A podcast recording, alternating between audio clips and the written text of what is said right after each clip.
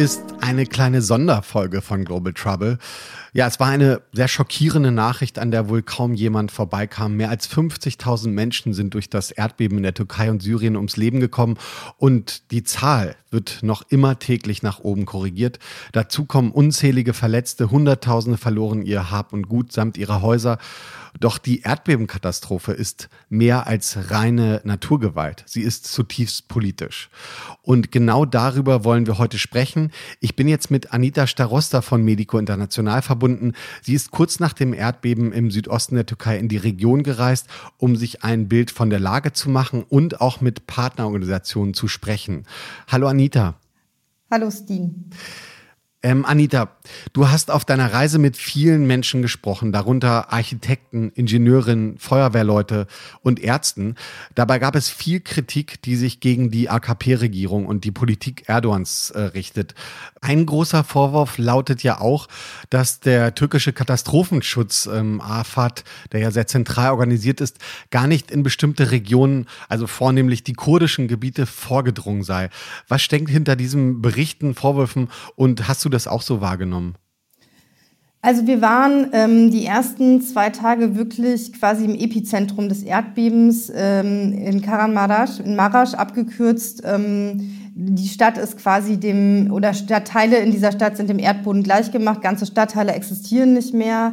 Ähm, wir waren äh, hauptsächlich in einem äh, Krisenzentrum, in einem Hilfszentrum in Pasacik. Das ist eine Stadt neben Marasch und haben dort mit unglaublich vielen Leuten gesprochen, die unmittelbar vom Erdbeben betroffen ähm, sind. Also in, sind in Dörfer gefahren, waren in den Städten und haben dort einfach mit Leuten gesprochen, die alles verloren haben, die uns ganz fürchterliche Geschichten erzählt haben, wie sie sich äh, selber aus den Trümmern äh, retten mussten, wie sie versucht haben, Verwandte, Angehörige, Freunde aus den Trümmern zu retten.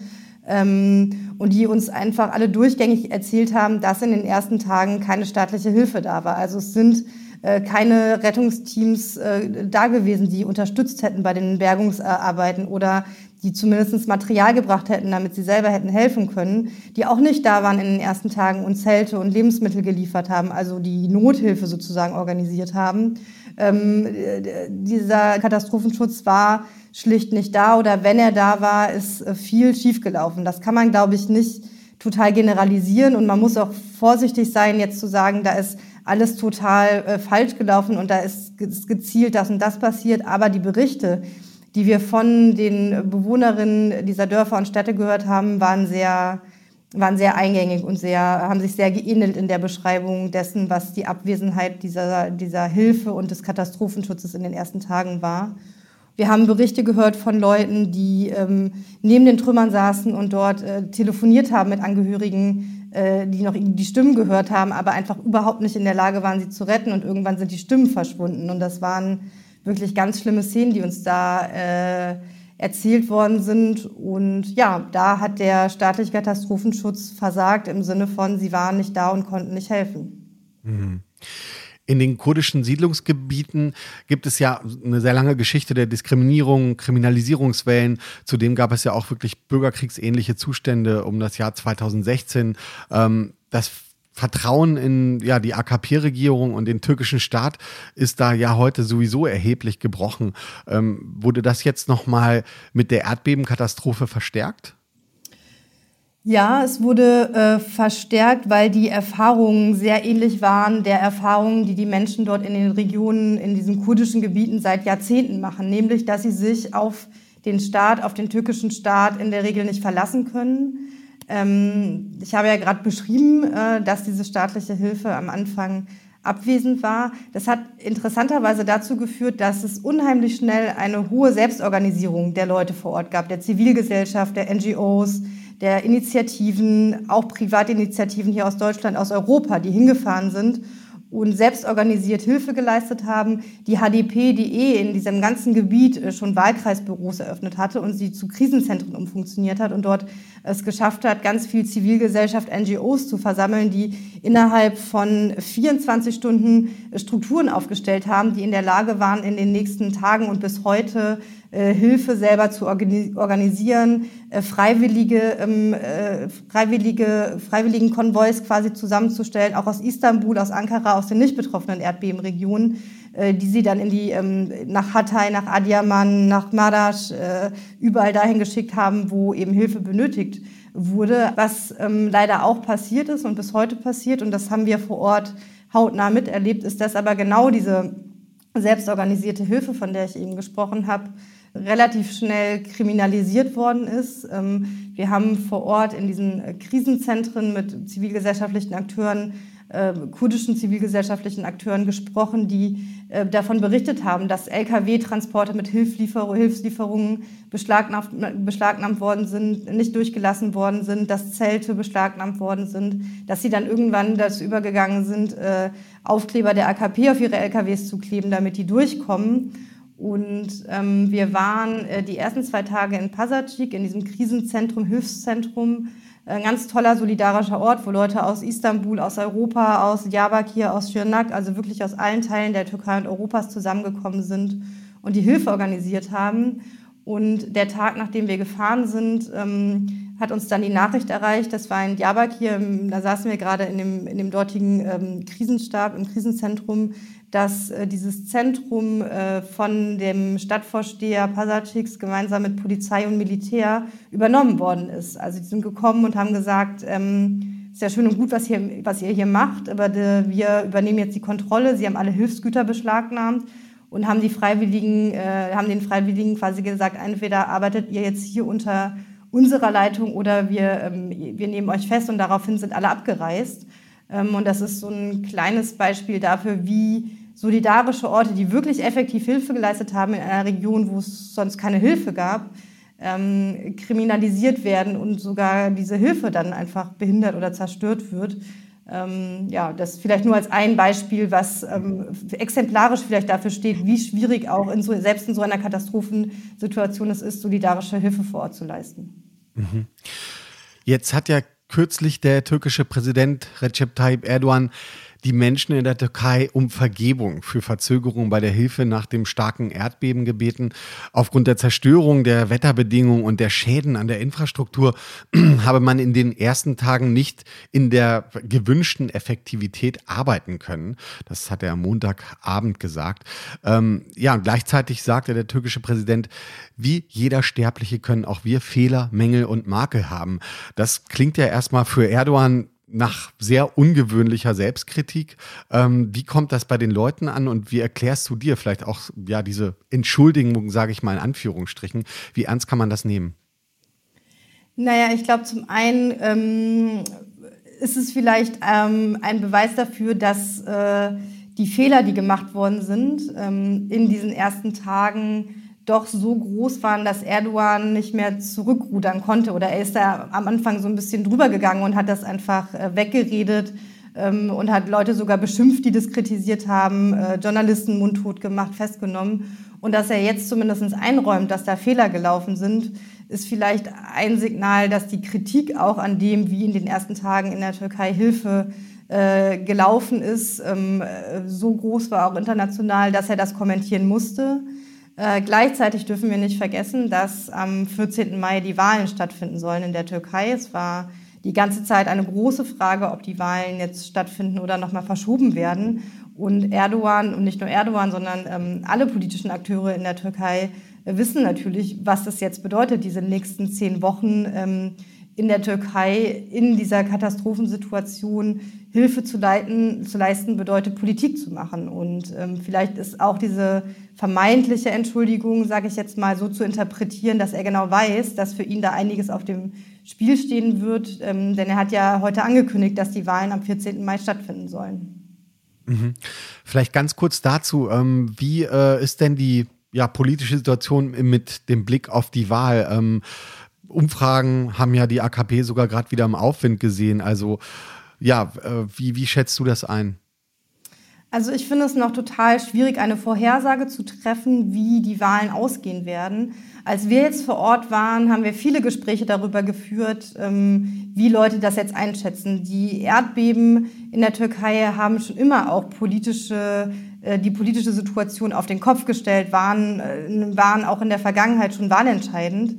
Präsidenten sind aufgrund von Katastrophenmanagement an die Macht gekommen oder haben ihre Macht erhalten. Und es ist völlig klar, dass dieses Erdbeben in eine politisch sehr brisante Lage in der Türkei getroffen ist. Ne? Also die Umfragenwerte für die AKP waren schlecht, die wirtschaftliche Lage, die Inflation äh, nicht gut. Es stand eigentlich im Raum, ob Erdogan nochmal einen Krieg in Nordostsyrien gegen die Kurden in den selbstverwalteten Gebieten in Rojava anzettelt als Szenario, um äh, so eine innenpolitische Mobilisierung zu machen. Also all, all das war sozusagen die, die Lage, bevor dieses Erdbeben kam. Und ähm, die Leute vor Ort, mit denen wir auch in Kontakt waren, waren sich sehr unsicher, ob es Erdogan gelingt, dieses Erdbeben jetzt für sich zu nutzen und eben über die Frage von Hilfe, von Versprechen, die er auch jetzt schon macht, ne, die er in den ersten Tagen schon gemacht hat, zu sagen, es gibt Soforthilfen für alle betroffenen Familien. Ich glaube, da hat er sofort äh, 500 Euro versprochen. Er hat versprochen, innerhalb von einem Jahr wird jede obdachlose Familie wieder eine Wohnung, ein Dach über dem Kopf haben. Ob solche Versprechen in so einer Situation eher förderlich sind oder ob so viele Leute ähm, das Missmanagement in dieser Krise äh, doch so stark betroffen hat, dass die AKP nicht mehr wählen. Denn man darf nicht vergessen, auch wenn es die kurdischen Gebiete sind, die getroffen worden sind, gerade Marasch, Hatay, Pasachik, also äh, sind kurdische Gebiete, in denen es auch eine Stammwählerschaft der AKP gibt. Also es sind AKP-Gebiete, die auch betroffen worden sind und die jetzt auch relevant sind, werden, äh, sein werden für den Wahlausgang. Mhm. Wir haben gesagt, wir fokussieren uns in dieser Folge vor allem auf die Situation in der Türkei. Dennoch vielleicht ein paar Sätze zu Syrien. Kannst du was zu der Lage in den betroffenen Gebieten in Syrien sagen? Ähm, ich war zwei Tage vor dem Erdbeben selber noch in Syrien, im Nordosten in Syrien und habe dort die Projektpartner von Medico International besucht und war auch unmittelbar nach dem Erdbeben natürlich mit ihnen in Kontakt, denn auch in Nordostsyrien, in Kamischlo, in äh, Kobane war das Erdbeben sehr stark zu spüren. Alle haben mir berichtet, dass sie so etwas noch nie erlebt haben, sofort auf die Straße rausgerannt sind, versucht haben, sich in ihren Autos in Sicherheit zu bringen und auch die Nacht nicht mehr in ihren Häusern verbracht haben und auch die nächsten Tage nicht, weil es Nachbeben gab und die Angst vor Nachbeben ähm, bis heute ziemlich groß ist. Der kurdische Rote Halbmond, ein langjähriger Medikopartner, hat sofort angefangen, äh, Zeltstädte oder kleine Zeltstädte aufzubauen, in denen diese Leute Zuflucht gefunden haben, in dem auch Flüchtlinge Zuflucht gefunden haben, die aus den syrischen Gebieten im Westen gekommen sind, die viel stärker vom Erdbeben betroffen sind als der Nordosten. Da ist Aleppo zu nennen, aber auch Idlib, Afrin, die türkisch besetzten Gebiete, die sehr nah am Epizentrum des Erdbebens äh, lagen und wo Medico auch Projektpartner hat. Ähm, der kurdische Rote Halbmond hat relativ schnell versucht, nach Aleppo und auch nach Sherpa, wo Flüchtlinge aus Afrin leben, äh, zu kommen, wurde da aber an einem Checkpoint von dem syrischen Regime zehn Tage aufgehalten. Völlig absurd in so einer Katastrophensituation, wo es ja wirklich um jede Stunde geht. Das habe ich ja vorhin schon versucht zu erklären.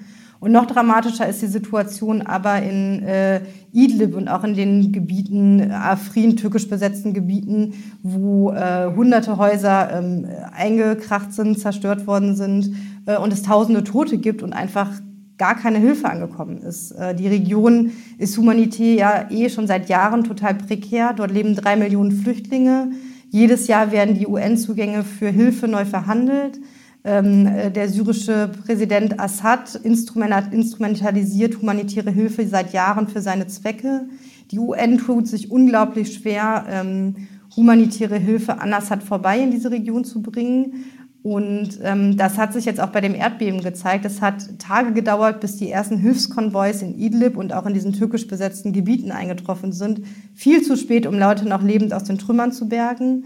Ähm, in diesen ersten Tagen waren die Menschen in Idlib äh, auf sich selber angewiesen. Also vielleicht könnt ihr euch noch an die Bilder erinnern äh, der syrischen äh, Weißhelme, aber auch von Zivilisten, die in den Trümmern äh, versucht haben, eigenständig äh, Menschen zu bergen und immer wieder äh, um Hilfe ge geschrien, gebet gebeten haben, die einfach nicht angekommen ist. Und ähm, auch heute völlig unklar ist, wie, jetzt, äh, wie es jetzt weitergeht. Es sind tausende Menschen obdachlos. Äh, über Wiederaufbau in der Region brauchen wir überhaupt nicht zu reden. ähm, die, die Perspektive ist sehr, sehr düster, wenn wir, ähm, wenn wir gerade in den Nordwesten Syriens schauen. Ähm, es besteht die Gefahr, dass Cholera dort noch mal mehr ausbricht. Das ist eh schon seit einem Dreivierteljahr äh, gibt es vermehrt Cholera-Ausbrüche, auch im Nordosten von Syrien.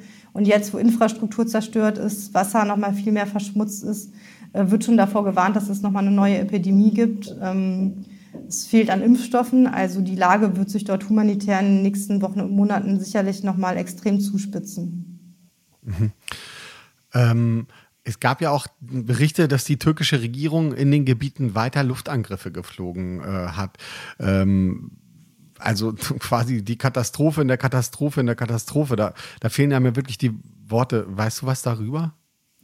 Genau, also es war, glaube ich, am zweiten oder dritten Tag des Erdbebens, wo es äh, Berichte gab, dass es äh, Angriffe aus den türkisch besetzten Gebieten von Milizen ähm, gab, die äh, nach Tel Rifat in die Region Sherpa geschossen haben, wo Flüchtlinge aus Afrin leben. Es ist unglaublich, die Türkei hat darauf Einfluss, sie hätten das äh, stoppen können. Und auch jetzt in den letzten Wochen gab es, glaube ich, schon, ähm, in den letzten ein, zwei Wochen gab es schon wieder zwei oder drei Drohnenangriffe auf äh, Fahrzeuge in Nordostsyrien. Äh, dieser Drohnenkrieg für, wird einfach unvermindert weitergeführt in einer Situation, die wirklich katastrophal ist. Also wo klar ist, es gibt äh, inzwischen, glaube ich, fast vier Millionen Obdachlose, über 50.000 Tote. Ähm, alle sagen, dass sie davon ausgehen, dass es viel mehr Tote sind, als die offiziellen Zahlen sind. Und dass in dieser Situation der Krieg gegen die Kurden, äh, gegen die Selbstverwaltung in Nordostsyrien unvermittelt weitergeführt wird, ist es, es, ist, es ist unmenschlich, es ist, widerspricht jeglichem Völkerrecht und ähm, entbehrt jeglicher Grundlage von, von Menschlichkeit. Und ähm, ja, da, das merkt man auch, wenn wir mit den Leuten vor Ort in Kontakt sind, die, die einfach nur noch sprachlos sind oder auch ja, den Glauben wirklich verloren haben an, äh, an die internationale Gemeinschaft, die auch in diesem Fall nicht interveniert oder da die Türkei zurück, zurückruft. Mhm. Die Bundesregierung hat ja auch im Zuge der Hilfe eine Erleichterung der Einreise für die vom Erdbeben Betroffenen in Aussicht gestellt. Da gibt es ja noch immer große Kritik, denn die Hürden für eine Einreise ähm, ja, liegen eigentlich noch immer so hoch, dass die sogenannten Erleichterungen den Betroffenen fast nichts gebracht haben. Wie siehst du das? Genau, also die Visa-Erleichterungen, von denen wir äh, am Anfang äh, dachten, das ist ja super und endlich bewegt sich was, sind eigentlich eine Farce. Also ich glaube, es sind, äh, ich habe ja eben gesagt, vier Millionen betroffene Menschen in der Türkei. Ich glaube, es sind bisher äh, irgendwie ein paar hundert Visa ausgestellt worden. Also äh, wirklich ein Witz im Vergleich zu den äh, Betroffenen in der Türkei und auch in Syrien. Ähm, wir haben hier auch immer wieder mit Leuten gesprochen, die sagen, das ist ein unglaublich kompliziertes Verfahren. Das, diese Visaerleichterungen gelten nur für unmittelbare Angehörige, also selbst äh, Tante, Onkel ist da schon absolut ausgenommen. Und ich meine, äh, genau, das ist äh, wieder ist fernab jeder Realität. Ähm, Hinzu kommt, dass diese Visaerleichterungen dann nur für türkische Staatsbürger gelten, aber in der Türkei und gerade auch in diesen Erdbebengebieten zwei Millionen syrische Flüchtlinge leben, äh, wo die auch betroffen sind von dem Erdbeben, die eh schon in einer, in einer sehr aufgeheizten Stimmung vor dem Erdbeben äh, gegen, sie, äh, gegen syrische Flüchtlinge ähm, Politik gemacht wurde, leben, äh, die, die quasi von diesen Visaerleichterungen ausgenommen sind oder die sozusagen nochmal andere Wege nehmen müssen, die Wochen dauern. Und äh, es ist eigentlich, äh, kann man fast sagen, ein, ein es ist sehr wohlfeil von der Bundesregierung in diesem Moment von Visaerleichterungen zu sprechen, die einfach so nicht zutreffen und nicht umgesetzt sind und äh, wo es mindestens Nachbesserungsbedarf gibt. Mhm. Zu guter Letzt, ähm, vielleicht ja, zum, um, um, um zum Abschluss zu kommen, welche Hilfe braucht es denn jetzt gerade konkret? Ihr habt ja ähm, vor Ort äh, Menschen, ähm, Projekte, die ihr unterstützt. Ähm, was kann man tun?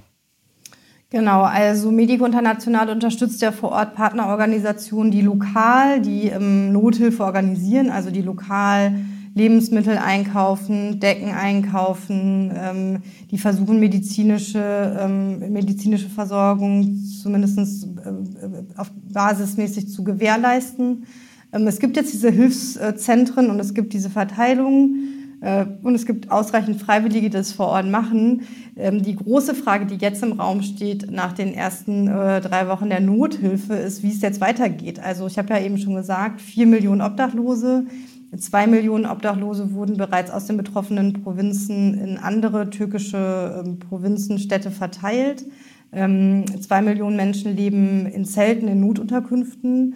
Ähm, uns erreichen jetzt schon Berichte davon, dass, ähm, äh, dass, die, dass Erdogan, die AKP-Regierung, äh, das auf jeden Fall dafür, dazu nutzen will, äh, kurdisch, gerade kurdische Familien äh, in der Westtürkei anzusiedeln und umgekehrt. Also dass das auch so eine demografische Komponente hat, äh, die Frage der Vertreibungs- und Assimilierungspolitik äh, damit reinspielt. Das heißt, man muss jetzt ganz genau schauen, wie auch der Wiederaufbau funktioniert oder vonstatten geht, wer da, wem da was versprochen wird, wer wo Wohnungen bekommt. Ähm, und das heißt, in der Frage der Hilfe ist jetzt diese akute Phase der Nothilfe, die muss und wird noch weitergehen. Aber die Frage, wie werden die Menschen gerade wo in Notunterkünften untergebracht und wie werden diese Notunterkünfte, diese Zeltstädte zur Verfügung gestellt und für wen, ist gerade ein Thema, der, das wir uns als Medico genau anschauen, das aber auch unseren Projektpartner total bewegt, weil da auch die zentrale Frage ist, wie kann man da genau verhindern, dass es zu einer bewussten Vertreibungspolitik kommt, sondern die Hilfe auch in der Frage der Unterbringung und des Wiederaufbaus äh, den Menschen zugutekommt, die sie wirklich brauchen und die auch zurückkehren können in ihre Dörfer, in ihre Wohnungen, in ihre Stadtviertel und ähm, da nicht vertrieben werden äh, lang langfristig. Mhm. Vielen Dank, Anita, für das Gespräch. Danke dir, Steen. Und wer mehr zur Lage in der Türkei und in Syrien lesen möchte, auf der Webseite von Medico International findet ihr einen ausführlichen Reisebericht von Anita, ebenso Infos für Spenden. Den Link findet ihr auch in den Show Notes. Ich bin Steen Thorson. Wir hören uns dann bei der nächsten Folge von Global Trouble. Bis bald.